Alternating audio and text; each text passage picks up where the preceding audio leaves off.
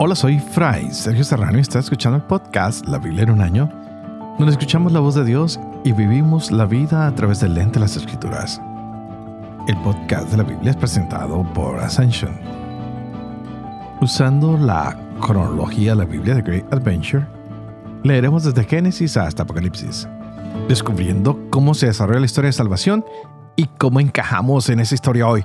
¡Wow! Pero la historia es impresionante, me ha encantado mucho. La segunda carta a los Corintios hemos visto que Pablo está tratando de reconciliarse con esta comunidad. No ha sido fácil. Él ha mencionado que a través de los profetas, el Espíritu de Dios ahora escribe en el corazón de las personas. Y esa es la mejor carta de recomendación que él puede tener.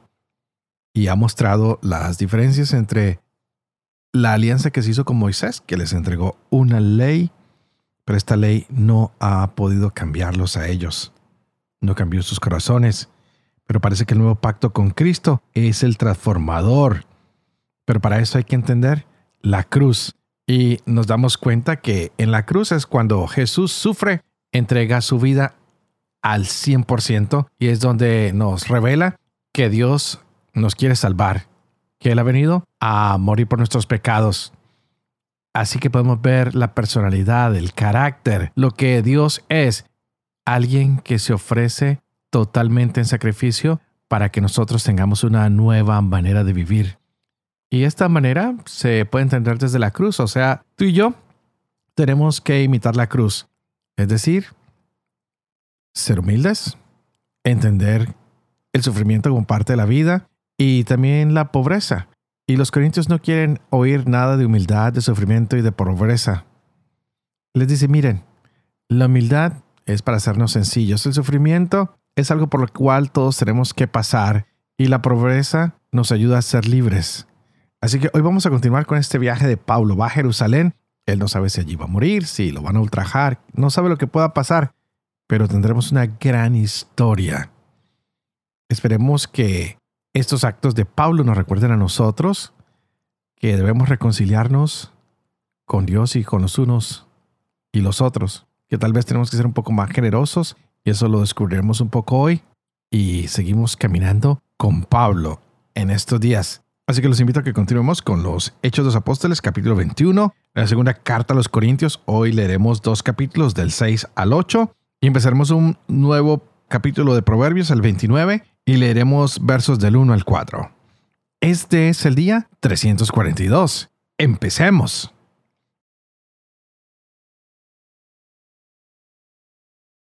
Hechos capítulo 21.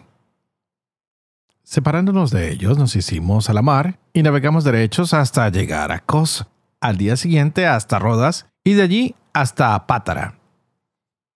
Encontramos una nave que partía para Fenicia nos embarcamos y partimos. Avistamos Chipre y dejándola a la izquierda íbamos navegando rumbo a Siria. Arribamos a Tiro, pues allí la nave debía dejar su cargamento. Habiendo encontrado a los discípulos, nos quedamos allí siete días. Ellos, movidos por el Espíritu, decían a Pablo que no subiera a Jerusalén. Cuando completamos aquellos días, salimos y nos pusimos en camino. Todos nos acompañaron con sus mujeres e hijos hasta las afueras de la ciudad. En la playa nos pusimos de rodillas y oramos. Nos despedimos unos de otros y subimos a la nave. Ellos se volvieron a sus casas. Nosotros, terminada la travesía, fuimos de Tiro a Tolemaida. Saludamos a los hermanos y nos quedamos un día con ellos. Al siguiente partimos y llegamos a Cesarea. Entramos en casa de Felipe el Evangelista, que era uno de los siete, y nos hospedamos en su casa. Tenía este cuatro hijas vírgenes que profetizaban. Permanecimos allí bastantes días. Bajó entre tanto de Judea un profeta llamado Ágabo. Se acercó a nosotros, tomó el cinturón de Pablo, se ató sus pies y sus manos, y dijo, Esto dice el Espíritu Santo Así atarán los judíos en Jerusalén al hombre de quien es este cinturón, y le entregarán en manos de los gentiles. Al oír esto, nosotros y los de aquel lugar le rogamos que no subiera él a Jerusalén. Entonces Pablo contestó, ¿por qué han de llorar y destrozarme el corazón? Pues yo me encuentro dispuesto no solo a ser atado, sino a morir también en Jerusalén por el nombre del Señor Jesús. Como no se dejaba convencer, dejamos de insistir y dijimos, hágase la voluntad del Señor. Transcurridos estos días y hechos los preparativos de viaje, subimos a Jerusalén. Venían con nosotros algunos discípulos de Cesarea que nos llevaron a casa de cierto Nazón de Chipre, antiguo discípulo donde nos habíamos de hospedar. Llegados a Jerusalén, los hermanos nos recibieron con alegría. Al día siguiente, Pablo con nosotros entró en casa de Santiago se reunieron también todos los presbíteros. Les saludó y les fue exponiendo una a una todas las cosas que Dios había obrado entre los gentiles por su ministerio. Ellos al oírle glorificaban a Dios, pero le dijeron, Ya ves hermano, cuántos miles y miles de entre los judíos han abrazado la fe y todos son fervientes partidarios de la ley pero han oído decir de ti que enseñas a todos los judíos que viven entre los gentiles que se aparten de Moisés, diciéndoles que no circunciden a sus hijos ni observen las tradiciones. ¿Qué hacer pues? Porque va a reunirse la muchedumbre al enterarse de tu venida. Haz pues lo que te vamos a decir. Hay entre nosotros cuatro hombres que tienen un voto que cumplir. Tómalos y purifícate con ellos, y paga tú por ellos, para que se rapen la cabeza. Así todos entenderán que no hay nada de lo que han oído decir de ti, sino que tú también te comportas como un cumplidor de la ley. En cuanto a los gentiles que han abrazado la fe, ya les escribimos nosotros nuestra decisión. Abstenerse de lo sacrificado a los ídolos, de la sangre de animal estrangulado, y de la impureza. Entonces Pablo tomó a los hombres y al día siguiente, habiéndose purificado con ellos, entró en el templo para declarar cuándo se terminaban los días de la purificación en que se había de presentar la ofrenda por cada uno de ellos. Cuando estaban ya para cumplirse los siete días, los judíos venidos de Asia lo vieron en el templo. Amotinaron a todo el pueblo, le echaron mano y se pusieron a gritar, Auxilio, hombres de Israel. Este es el hombre que va enseñando a todos por todas partes contra el pueblo, contra la ley y contra este lugar. Y hasta ha llegado a introducir a unos griegos en el templo, profanando este lugar santo, pues habían visto anteriormente con él en la ciudad a Trófimo de Éfeso, a quien creían que Pablo había introducido en el templo. Toda la ciudad se alborotó y la gente concurrió de todas partes. Se apoderaron de Pablo y lo arrastraron fuera del templo. Inmediatamente cerraron las puertas.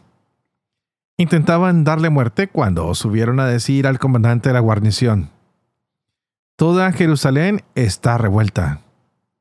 Inmediatamente tomó consigo soldados y centuriones y bajó corriendo hacia ellos y ellos, al ver al comandante y a los soldados, dejaron de golpear a Pablo. Entonces el comandante se acercó, lo agarró y mandó que lo ataran con dos cadenas y empezó a preguntar quién era y qué había hecho. Pero entre la gente unos gritaban una cosa y otros otra. Como no pudiera sacar nada en claro a causa del alboroto, ordenó que lo llevaran al cuartel.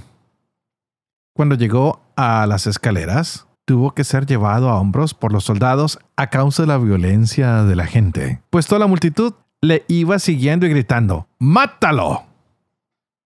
Cuando iban ya a meterle en el cuartel, Pablo dijo al comandante, ¿Me permites decirte una palabra? Él le contestó, ¿pero sabes griego? ¿No eres tú entonces el egipcio que estos últimos días ha amotinado y llevado al desierto a los cuatro mil terroristas? Pablo respondió, Yo soy un judío de Tarso de Cilicia, una ciudad no insignificante. Te ruego que me permitas hablar al pueblo. Se lo permitió. Pablo de pie sobre las escaleras pidió con la mano silencio al pueblo.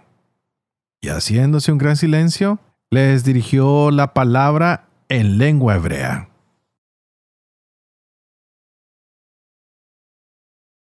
Segunda Corintios, capítulo 6. Y como cooperadores suyos que somos, los exhortamos a que no reciban en vano la gracia de Dios. Pues dice él, en el tiempo favorable te escuché, y en el día de salvación te ayudé. Miren ahora el momento favorable. Miren ahora el día de salvación. A nadie damos ocasión alguna de tropiezo para que no se haga burla del ministerio. Antes bien, nos recomendamos en todo como ministros de Dios, con mucha constancia en tribulaciones, necesidades, angustias, en azotes, cárceles, sediciones, en fatigas, desvelos, ayunos, con pureza, ciencia, paciencia, bondad, con el Espíritu Santo, con caridad sincera, con palabras verdaderas, con el poder de Dios, con las armas de la justicia, a diestra y siniestra, en gloria e ignominia, en calumnia y en buena fama, tenidos por impostores, siendo veraces como desconocidos, aunque bien conocidos, como moribundos, pero vivos, como castigados, aunque no condenados a muerte, como tristes, pero siempre alegres, como pobres, aunque enriquecemos a muchos, como quienes nada tienen, aunque todo lo poseemos. Corintios, les hemos hablado con toda franqueza. Nuestro corazón está abierto de par en par. No está cerrado nuestro corazón para ustedes. Los suyos sí que lo están. Correspóndanos. Les hablo como hijos. Ábranse también ustedes no se junten en yugo desigual con los infieles. Pues, ¿qué relación hay entre la justicia y la iniquidad? ¿Qué unión entre la luz y las tinieblas? ¿Qué armonía entre Cristo y Beliar? ¿Qué comunicación entre el fiel y el infiel? ¿Qué conformidad entre el templo de Dios y el de los ídolos? Porque nosotros somos templo de Dios vivo, como dijo Dios. Habitaré en medio de ellos y caminaré entre ellos. Yo seré su Dios y ellos serán mi pueblo. Por tanto, salgan de entre ellos y apártense, dice el Señor. No toquen cosa impura, y yo los acogeré. Yo seré para ustedes un padre, y ustedes serán para mí hijos e hijas, dice el Señor Todopoderoso. Teniendo pues estas promesas, queridos míos, Purifiquémonos de toda mancha de la carne y del espíritu, consumando la santificación en el temor de Dios. Háganos un lugar en sus corazones. A nadie hemos ofendido, a nadie hemos arruinado, a nadie hemos explotado. No les digo esto con ánimo de condenarlos, pues acabo de decirles que en vida y muerte están unidos en mi corazón. Tengo franqueza para hablarles Estoy muy orgulloso de ustedes. Estoy lleno de consuelo y sobreabundo de gozo en todas nuestras tribulaciones. Efectivamente, al llegar nosotros a Macedonia, no tuvo sosiego nuestra carne, sino toda suerte de tribulaciones. Por fuera, luchas. Por dentro, temores. Pero el Dios que consuela a los abatidos nos consoló con la llegada de Tito y no solo con su llegada, sino también con el consuelo que le habían proporcionado, comunicándonos su nostalgia, su pesar, su afán por mí, hasta el punto de colmarme de alegría. Porque si los entristecí con mi carta, no me pesa. Y si me pesó, pues veo que aquella carta los entristeció, aunque no fuera más que por un momento. Ahora me alegro. No por haberlos entristecido, sino porque aquella tristeza los movió a arrepentimiento pues se entristecieron según Dios, de manera que de nuestra parte no han sufrido perjuicio alguno. En efecto, la tristeza según Dios produce un irreversible arrepentimiento para la salvación, mas la tristeza del mundo produce la muerte. Miren que ha producido entre ustedes esa tristeza según Dios. ¿Qué interés? ¿Qué disculpas? ¿Qué enojo? ¿Qué temor? ¿Qué nostalgia? ¿Qué afán? ¿Qué escarmiento? En todo han mostrado que eran inocentes en este asunto. Así pues, si les escribí, no fue a causa del que injurió, ni del que recibió la injuria. Fue para que se pusiera de manifiesto entre ustedes ante Dios su interés por nosotros. Eso es lo que nos ha consolado. Y mucho más que por este consuelo, nos hemos alegrado por el gozo de Tito, cuyo espíritu fue tranquilizado por todos ustedes. Y si en algo me he gloriado de ustedes ante Él, no he quedado avergonzado. Antes bien, así como les hemos dicho siempre la verdad, así también el motivo de nuestra gloria ante Tito ha resultado verdadero. Y su cariño por ustedes ha crecido al recordar la obediencia de todos ustedes y cómo la acogieron con piadosa reverencia. Me alegro de poder confiar totalmente en ustedes. Les damos a conocer, hermanos, la gracia que Dios ha otorgado a las iglesias de Macedonia. Pues aunque probados por muchas tribulaciones, han rebosado de alegría y su extrema pobreza ha desbordado en tesoros de generosidad, porque atestiguo que según sus posibilidades y aún sobre sus posibilidades, espontáneamente nos pedían con mucha insistencia la gracia de participar en este servicio en bien de los santos. Y superando nuestras esperanzas, se entregaron a sí mismo primero al Señor y luego a nosotros, por voluntad de Dios, de forma que rogamos a Tito llevar a buen término entre ustedes esta generosidad, tal como la había comenzado. Y del mismo modo que sobresalen en todo, en fe, en palabra, en ciencia, en todo interés y en la caridad que les hemos comunicado, sobresalgan también en esta generosidad. No es una orden. Solo quiero, mediante el interés por los demás, probar la sinceridad de su caridad, pues conocen la generosidad de nuestro Señor Jesucristo, el cual, siendo rico por ustedes, se hizo pobre, a fin de enriquecerlos con su pobreza. Les doy un consejo sobre el particular que les viene bien a ustedes ya que desde el año pasado han sido los primeros no solo en hacer la colecta, sino también en tomar la iniciativa. Ahora llévenla también a cabo, de forma que a su prontitud en la iniciativa corresponda la realización conforme a sus posibilidades. Pues cuando hay buena voluntad, es bien acogida por lo que se tiene, no por lo que no se tiene. No se trata de que pasen apuros para que otros tengan abundancia sino de procurar la igualdad. Al presente, la abundancia de ustedes remedia su necesidad, para que la abundancia de ellos pueda remediar también la necesidad de ustedes y reine la igualdad, como dice la Escritura. El que mucho recogió, no tuvo de más, y el que poco, no tuvo de menos. Gracias sean dadas a Dios que pone en el corazón de Tito el mismo interés por ustedes, pues aceptó mi ruego y más solícito que nunca, por propia iniciativa, fue hacia ustedes. Con él enviamos al hermano cuyo renombre a causa del Evangelio se ha extendido por todas las iglesias. Y no solo eso, sino que fue designado por elección de todas las iglesias como compañero nuestro de viaje en esta colecta que administramos para la gloria del mismo Señor y por iniciativa nuestra. Así evitaremos todo motivo de reproche por esta abundante suma que administramos. Pues procuramos el bien no solo delante del Señor, sino también delante de los hombres. Con ellos les enviamos también al hermano nuestro, cuya solicitud tenemos ya comprobada muchas veces y de muchas maneras. Solicitud aún mayor ahora por la gran confianza que tiene en ustedes. En cuanto a Tito, es compañero y colaborador mío entre ustedes. En cuanto a los demás hermanos, son los delegados de las iglesias. La gloria de Cristo. Muestren pues ante el rostro de las iglesias su caridad y la verdad de nuestro orgullo respecto de ustedes. Proverbios capítulo 29, versos del 1 al 4. El hombre que se obstina ante la corrección será destruido pronto y sin remedio.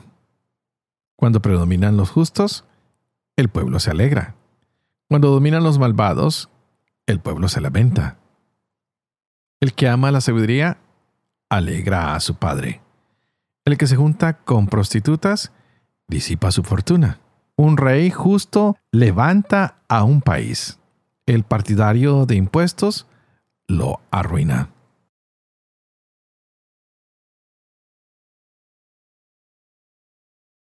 Padre de amor y misericordia, tú que haces elocuente la lengua de los niños, educa también la mía, e infunde en mis labios la gracia de tu bendición. Padre, Hijo y Espíritu Santo. Y a ti te invito para que juntos le pidamos hoy al Señor que nos llene de su Espíritu Santo, que abra nuestra mente, que abra nuestro corazón para que podamos entender esta bella palabra que se nos ha regalado. Y en los Corintios, wow, sí que nos ha dado palabra hoy el Señor. Nos muestra el consuelo de Dios en todas las circunstancias cuando estamos trabajando para el ministerio de Cristo el Señor. No es fácil, ustedes pueden imaginarse, wow, qué rico los que trabajan para el Señor, todo es fácil. No, ah, nos reciben a veces muy bien, a veces no nos reciben, a veces les gusta lo que decimos, a veces rechazan lo que decimos. No es fácil llevar adelante el ministerio del Señor, pero hay que recordar que todos somos templos vivientes del Espíritu Santo. Y Dios está en cada uno de nosotros. Él trae hoy consuelo al corazón de Pablo, que parece que se siente un poco triste por las reacciones de los corintios, por la manera como la gente está tomando la fe.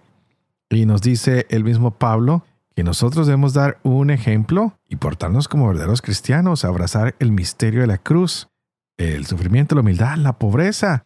Y nos exhorta que no hay nadie que no pueda dar. Todos tenemos algo que aportar, algo que contribuir. La generosidad del cristiano siempre tiene que estar por encima de cualquier deseo personal. Hay que buscar con sinceridad, abrir nuestro corazón de manera personal y permitir que el Señor nos revele cómo podemos ayudar a los demás para que nuestro corazón esté siempre rebosante de alegría y de satisfacción de saber que hemos sido generosos, que hemos hecho los trabajos que se nos piden con tiempo, con talento y con tesoro. Y sobre todo saber que hay momentos de aflicción. Y en esos momentos Dios viene y nos trae consuelo. Viene y calma nuestros corazones. Hoy vimos a un Pablo que luchó contra los propios hermanos judíos que lo consideraban en contra de Moisés. Y él nos insiste en que tenemos que purificar nuestro cuerpo, pero sobre todo el espíritu. No permitamos que el pecado y la maldad nos contaminen.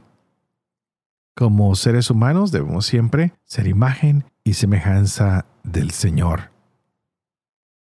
Que ojalá nosotros preguntáramos a nuestra propia existencia. ¿Qué puedo hacer para mantenerme puro ante el Señor? ¿Será que tengo que morir algunos de mis pecados? Aquí nos está llamando el Señor hoy. ¿Qué debemos limpiar en nuestra existencia? ¿Cuáles son esas impurezas que tenemos que sacar de nosotros? Pues Pablo hoy nos ha recordado que debemos arrepentirnos, pero sobre todo que debemos ser instrumentos de perdón, de misericordia y de reconciliación. Quizás hoy deberíamos escribir una carta, no sé, a alguien que nos haya ofendido o a alguien que ofendimos hace tiempo y le digamos a esa persona que lo sentimos mucho y que esperamos que todo se mejore, que se arregle. ¿Será que podemos hacer algo así? ¿Será que le podemos brindar alegría a alguna persona? ¿Será que necesitamos actuar de esta manera? Pablo se sentó y le escribió a los corintios. Y ellos sintieron alegría y él también se alegró. Quiso sacar de su vida los conflictos. Sacó ciertos temores, ciertos miedos y se dejó invadir por el Espíritu Santo. Y es por eso que regresó el consuelo y la paz al corazón de Pablo, aunque sigue perseguido ahora en Jerusalén. No le ha ido nada bien. Pero esos son los retos de ser ministros de la palabra del Señor. Y a veces la persecución viene, a veces vienen los malos entendidos y los que no están de acuerdo con la ley del Señor, sino con las leyes del mundo, que quieren instaurar su propia visión, su propio deseo, sus propias pasiones a costa del sufrimiento de los demás, pero nosotros tenemos que luchar por la libertad, por el bienestar de todos y por eso se nos invitó a ser generosos, que no nos olvidemos de la generosidad que nos debemos los unos a los otros. Que seamos siempre una iglesia generosa, que demos como verdaderos cristianos. La experiencia nos ha enseñado que hay más gozo en dar que en recibir. Y Cristo lo entregó todo. Pablo también lo está entregando todo. La iglesia primitiva siempre consideró esto, el dar, el ofrecer, el entregar a los otros como un don de Dios, como una gracia. No eran apasionados, eran generosos de corazón. Tenían este deseo que venía desde adentro de compartir todas las cosas con los demás. Que hoy sintamos que en nuestra iglesia local, en nuestro hogar, en nuestra familia, tal vez nosotros debemos compartir un poquito más. Dejar de pensar en nosotros y en las necesidades de los que están a nuestro alrededor. Por eso yo comparto con ustedes todos los días mis oraciones. Ustedes, por favor, compártanlas conmigo. Oren por mí. Para que como ministro de la iglesia sepa enfrentar las tentaciones, la persecución, las críticas y todo lo que viene con el ministerio, pero también para que mi corazón sea siempre generoso, especialmente para los que están a mi alrededor.